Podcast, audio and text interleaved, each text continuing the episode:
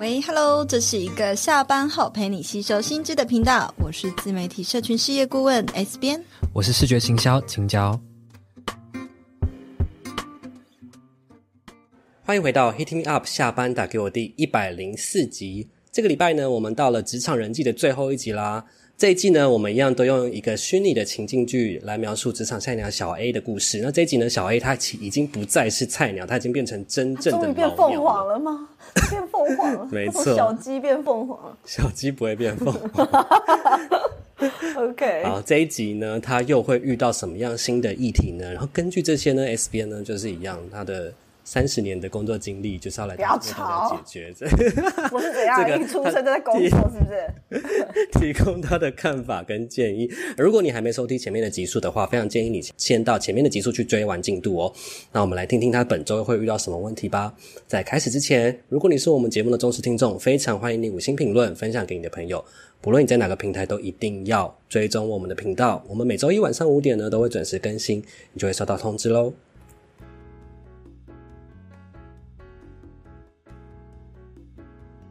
时间过得飞快，今天小 A 将迎来他第一批由他带领的团队成员，而他们之中呢，有三个是刚报到的新人，这是他第一次带领团队。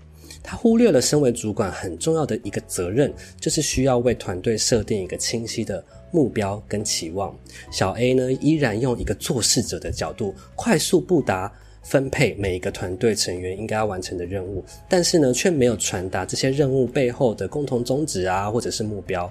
那大家呢，因此在团队之间呢，存在着有许多的混淆和不明确的地方。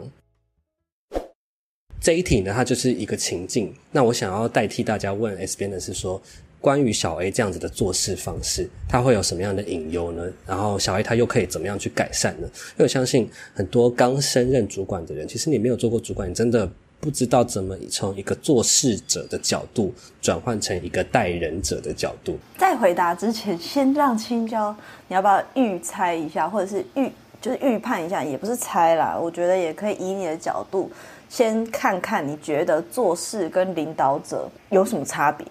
因为他快速，你有提到他快速布达每个团队成员的任务，这其实也是一个领导者在做的啊。为什么你会觉得这会有一个隐忧呢？他已经做事很久了，他也很会做事，所以他确实知道怎么样去布达任务，让事情做得好。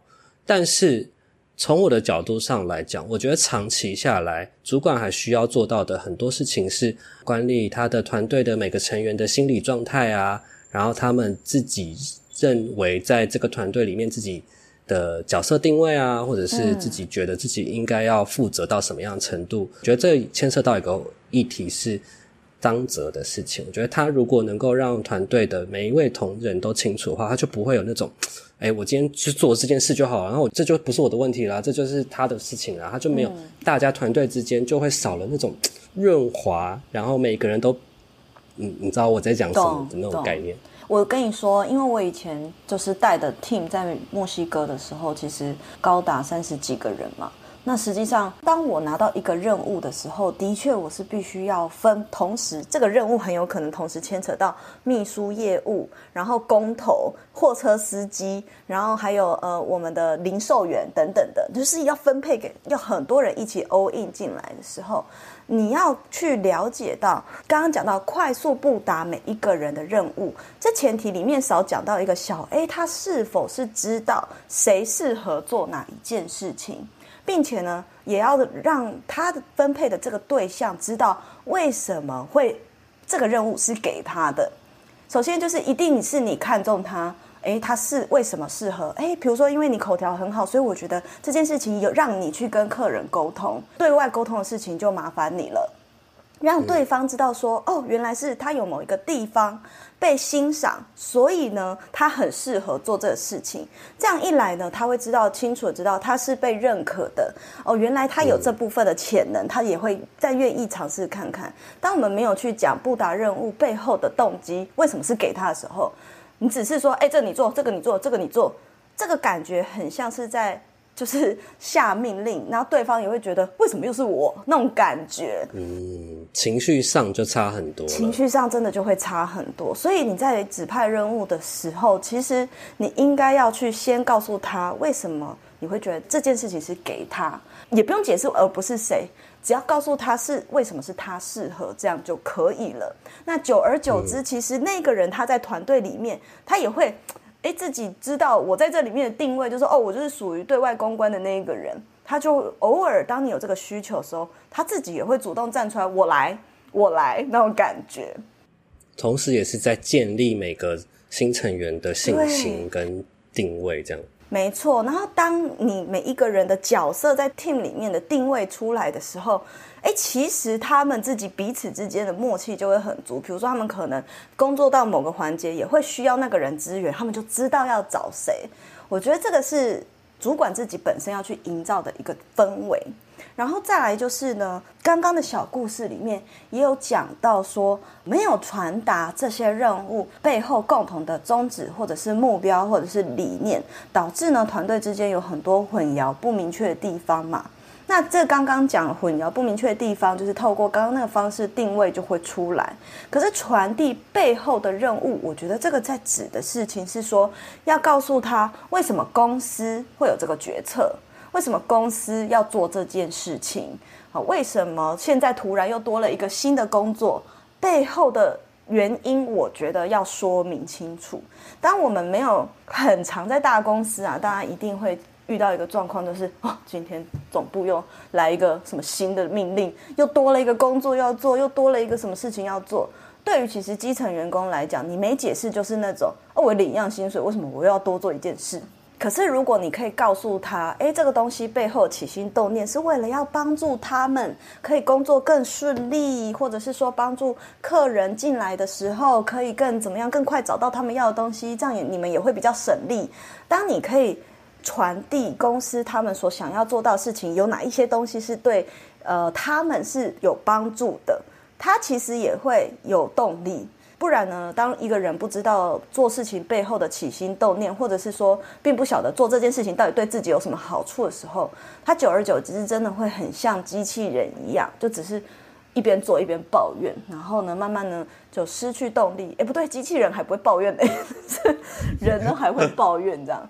哦，所以我觉得这个是蛮重要的。所以主管担任的他这个角色很重要的一点，他就是要担任起资讯传递的，让资讯不要有落差的一个角色，就让大家知道原因，对，会更好。对，他一定是直接跟主管说，公司一定是跟主管说，哎，我们现在呢，明天开始大家要做什么，做什么，做什么。其实，对这个过程中，主管也要去理解。那个为什么公司，然后他再去传递这件事情，才不会有落差。因为有时候我们的思维就会觉得说，哎，哇，我就是把事情就做好就好啦，我的团队就是把我们团队的目标做好就好，为什么要知道这么多？但其实这个资讯对他们来说是很重要的。而且我觉得啊，其实现在的年轻人他非常在意。自己有没有被重视？自己的能力有没有被看见？不再是像我，我是七年级生嘛，像我们那个年代就觉得，就是你刚刚说的，我就是来做事的，我把事情做完就好，我努力达成主管的要求就好了。呃，或者是所以主管就是叫我做什么，或老板叫我们做什么，其实都虽然心中有怨言，可是也不会多问，但是也不会会反抗或什么。但是现在的人呢，当他们做错事，不能够再只是只跟对方说。你就是这样改就对了，你就是这样怎样怎样。我们以前都是以前的老板，以前的主管都是这种比较年长一点，现在也是这样的管理模式。我觉得很重要的是，现在的人很重视你有没有跟他说明来龙去脉，或者是为什么你觉得这样做更好的理由，去说服他，那他也会知道哦，原来下一次我也可以从这个角度思考哦。那如果你只是一昧的跟他讲说，你就是这样改就对了，你就是弄那个颜色就对了。那对方就会觉得说，哦，你只是一昧的批评我，那这样子呢，团队向心力就会非常低落，他也会觉得我做什么他都不满意 那种感觉，而且也觉得没有学到东西。这确实也是我觉得以前比较做不足的一个部分。有时候我就会觉得说，哎，改什么就是这样，我自己已经想好要怎么改了，就是好，我给你 A、B、C 三个方案，就这样改。可是我没有去说。为什么我觉得他应该要调整？现在 S 边在提起的，他是说这一部分其实是对一个做事的人来说是很重要的。对啊，而且当你这样分享的时候，对方的心情是觉得，哎，学到一个新东西，学到一个新想法。但是如果你只是叫他改这改那个，他就会觉得我的东西被批评了，这样子。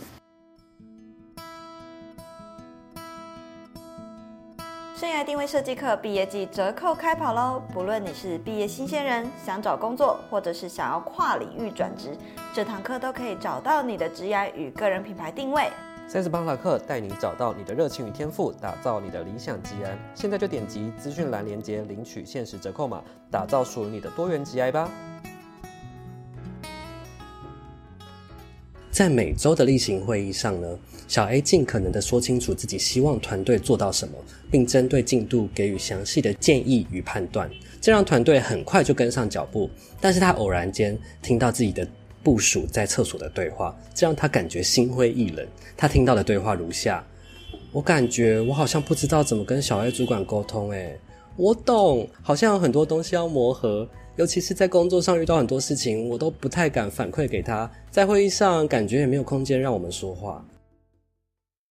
其实这样子应该就可以理解，就是小 A 他听到了这个状况，是他发现他的他带领的团队呢，觉得自己好像没有沟通的空间，自己的想法是没有被主管听到，或者是甚至没有对话的空间。所以说，如果他听到大两个人在厕所里面在 murmur，这个时候要怎么办呢？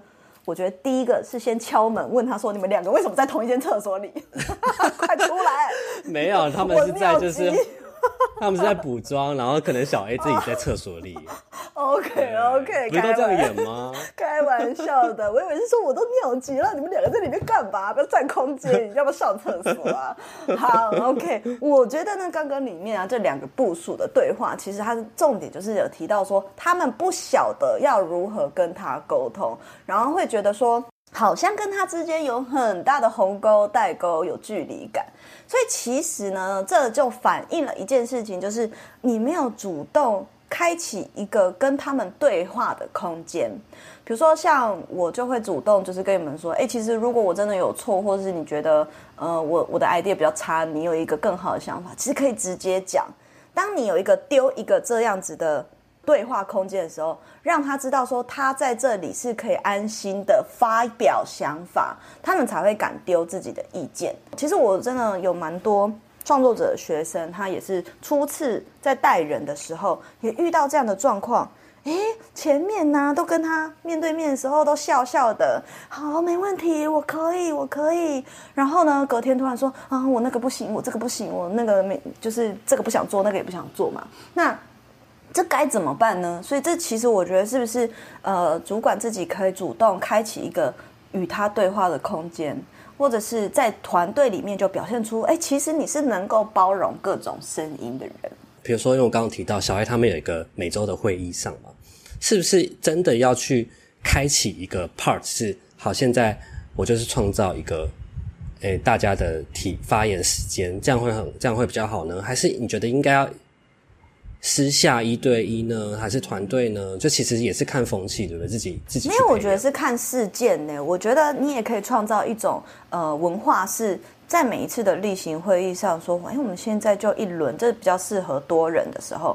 我们现在大家每个人来发表一下这一周大家觉得各自在工作上做的最好跟做的最不好的地方。我以前在西班牙工作的时候就是这样，每天每天呢，我们是每天每天都有早会，然后就在讲昨天公司你看到做的最好的是什么，然后做的最不好的是谁，做了什么事情。然后呢，我跟你讲，欧洲人都超屌的，他们都会夸奖自己，然后呢骂店长说：“你昨天那个厕所忘记关灯，浪费电 之类的。昨天那个货哪一个货架上面的没补，然后呢都夸奖自己，我哪里做的好。”就欧洲人是蛮敢的，哦、对对对。那我跟你讲，台湾人一定不是，台湾人一定是先夸奖别人，然后说我自己那里做不好，是相反。绝对绝对会说我自己做不好，真的我都可以想象了。所以我觉得那是文化问题啊！我在那边我就也敢这样子，但是再回到台湾当然是不可能的。也我觉得可以是创造一个比较中立的空间。我觉得欧洲人就是 他们本来就很善于夸奖自己，自夸，嗯、对，然后很是、嗯、也不太害怕。像主管就是很比较很像妈妈型，所以他都很包容大家，很对大家很有爱。所以然后呢，他也很愿意听大家的想法，所以久而久之变成大家对他也都很直接。在我的理解里，我觉得你应该是很重视这件事情，就是我刚刚这个我们这个故事提到的事情，就是我自己的感觉。但我想知道是为什么你是不是在你？我觉得你应该很在乎，对吧？当然很在乎啊。那你从哪些点感觉到的？就是你很常在我一开始进来的时候，你就很常提到说，我很敢直接反映我的想法给你。就是我有我有从前面的事迹提到，就想有发现这件事情，可是我。没有那么直接的理解到为什么你这么在乎这件事情，这让工作运作会变得很顺利吗？还是怎么样？当然呢、因为如果当我们，我觉得是在任何场合、任何的关系，真实的表达都是对彼此。呃的关系的运作上面都会很顺利，就是不管是朋友或职场上，或者是恋爱关系，或者是你跟家人，所有的关系都是真实的表达才会顺利嘛。但是这个真实的表达，你可以用礼貌的方式去表达。那当我是知道你真正的想法的时候，因为我是一个，我觉得我们 team 比较不一样，就是我们是社群为主的公司嘛，我们是需要非常多想法跟创意的。可是我只有一颗脑，我不可能想到，我再怎么全面都不可能想的更多。而且我知道，我还是跟你有一点年纪差距的，所以你可能看的东西跟我一定是不一样的。所以我会觉得我要多听，然后甚至你们在表达的时候，我也是在学习。我也不喜欢说工作上都是我一直在给予，才会有整个团队一起往前的感觉，不会一直僵固在原地。啊、如果你一直在消磨自己的能力段，你带领团队迟早你们就是会停在。我觉得有些主管就是他是很害怕。呃，下属表现的，其实他有很多这种的，他是不让你表达意见，我说一就一，然后呢，这样子呢，真的这个件事情做成的时候，他才有功劳可以拿嘛。对，可是我觉得一个很好的呃 team，尤其我觉得在做这种比较是要跟着趋势的行业的，一定是多表达意见是最好的，而且大家交融在一起的想法会玩出更多有趣的东西。某天。小 A 团队里的成员犯了一个重大的错误，这个错误导致了公司直接的损失。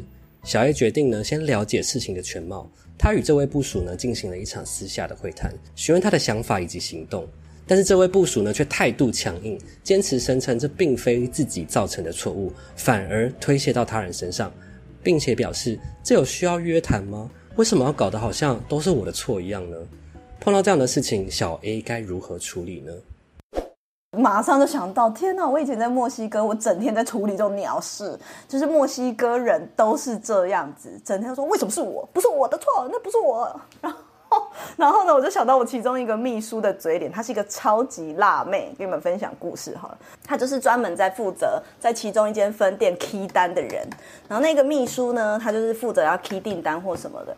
那每一次呢，就是他都会 key 错，然后导致呢那。我们这可能仓库或者是店里面的人呢，出错货就出货就出错了。就比如说他订单对方要的是 A A 品项嘛，他打成 B 品项这样子。那所以呢，拿去客人送去客人那的时候，他就说：“哎，我没有订 B 啊，我订的是 A 这样子。”那回来的时候就会跟他说：“哎，你这个给我 key 错。”他说：“啊，不是我啊，不是我啊。”我说：“我就说整张桌子就只有你在用这个电脑，还有谁啊？” 我 说都已经白纸黑字，他还可以推卸，是不是？对，然后呢，他就还说真的不是我，我不知道，我我我不知道是不是我去上厕所的时候有人偷用我的电脑。我说我们就来看是谁踢了这张单，然后就查那个登录的账号，还调监视器干嘛的？要做到这么绝？对，而且啊，我跟你讲，它只是一个我印象很深刻的案例。其实呢，大多数墨西哥人的民情都是这样，就是死不认账，你一定要给他看到证据。那所以我觉得，呃，在台湾来说，当然比较不可能会遇到这种人，可是还是有几率的。就一般主管呢，其实会。做的事情当下，如果说哎公司造成了什么损失，然后呢这个部署那边态度强硬，那边盯的时候，通常啦可能就会又推卸责任给另外一个同事嘛。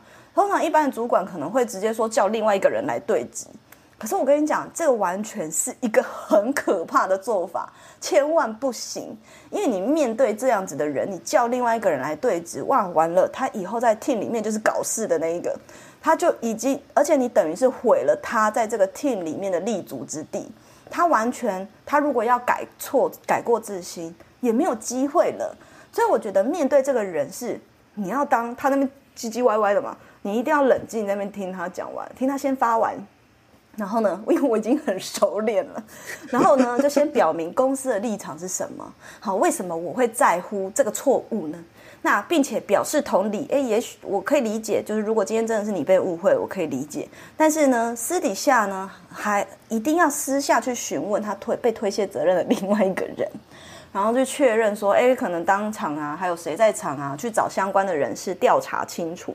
你不能够找别人来跟他对峙，你会让人家觉得你是在职场霸凌，或者是你一昧觉得都是他或什么。也许他真的被误会了，也也天晓得嘛。对，所以，嗯、刚刚讲的嘛，证据是非常重要的。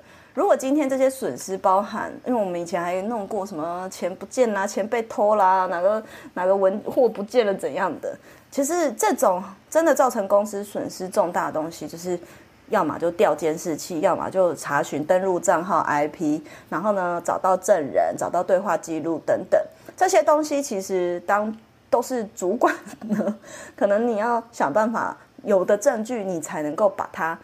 定罪，然后跟上更上级或跟公司的老板确认，那这个情况接下来该怎么处理？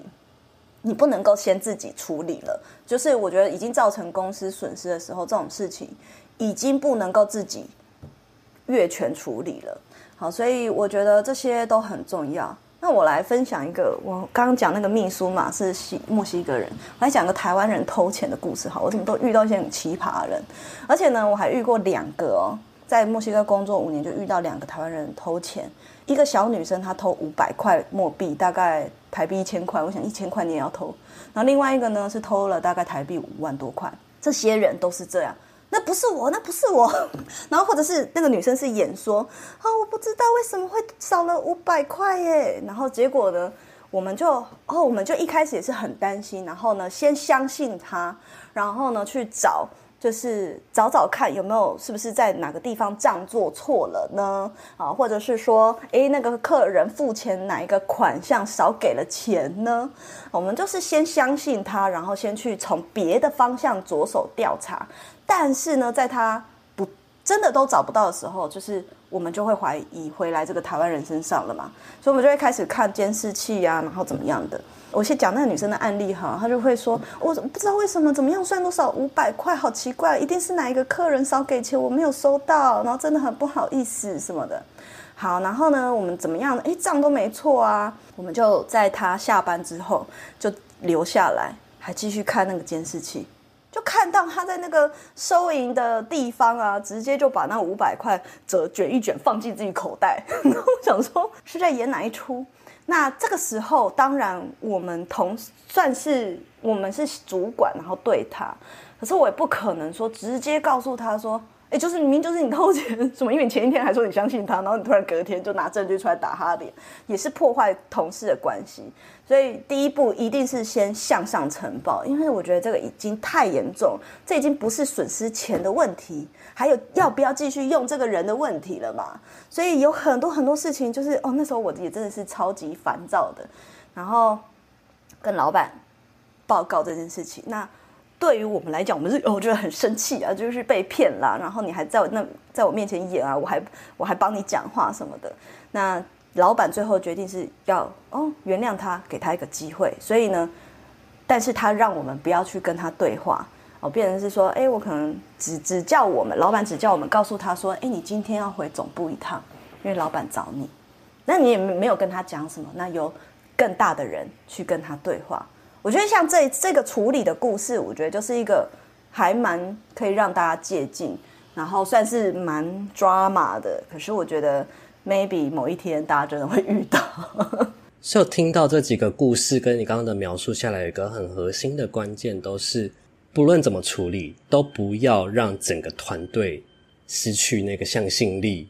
对，真的耶。即便这件事情很大，可是，在你当下你在处理事情的时候，都觉得他都犯下这么错的时候，会不会失去理智，不想给他退路，就是想让他承担他的错误？会呀、啊，我也是会很激动啊。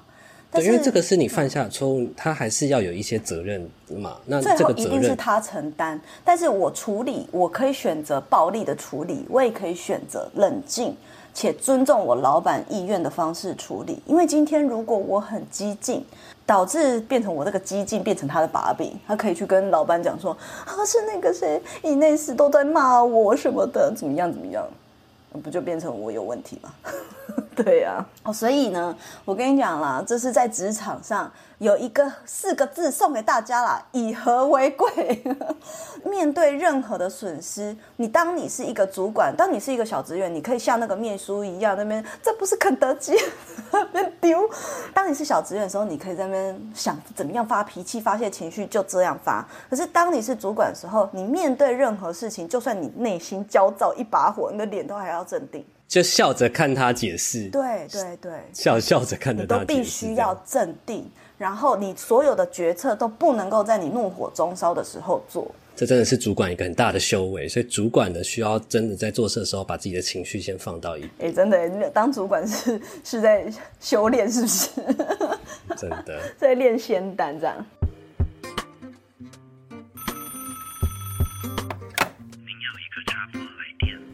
那听到这边呢，我们其实已经很完整的。